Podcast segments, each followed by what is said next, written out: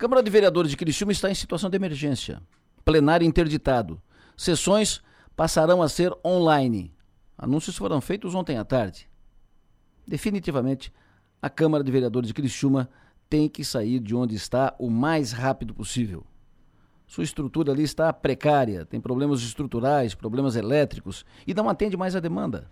Não atende mais a necessidade de uma Câmara de Vereadores. E mais, a Câmara está em um prédio onde não poderia estar.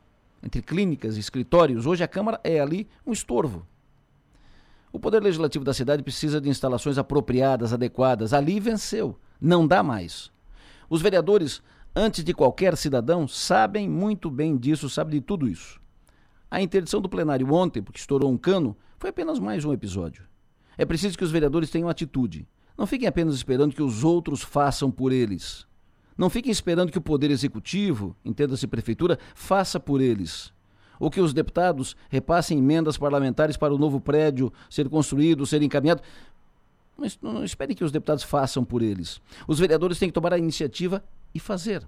Que utilizem a sobra de caixa da Câmara para contratar e encaminhar a obra. Que utilizem o dinheiro da Câmara, dinheiro constitucionalmente encaminhado à Câmara, para encaminhar a obra. Ao invés de devolver as sobras para a prefeitura, como é feito nos últimos anos, e depois pedir ajuda para a prefeitura, com pires na mão, que utilizem as sobras para iniciar de uma vez por todas a obra da nova Câmara. Atitude, iniciativa, postura é o que a Câmara precisa dos vereadores.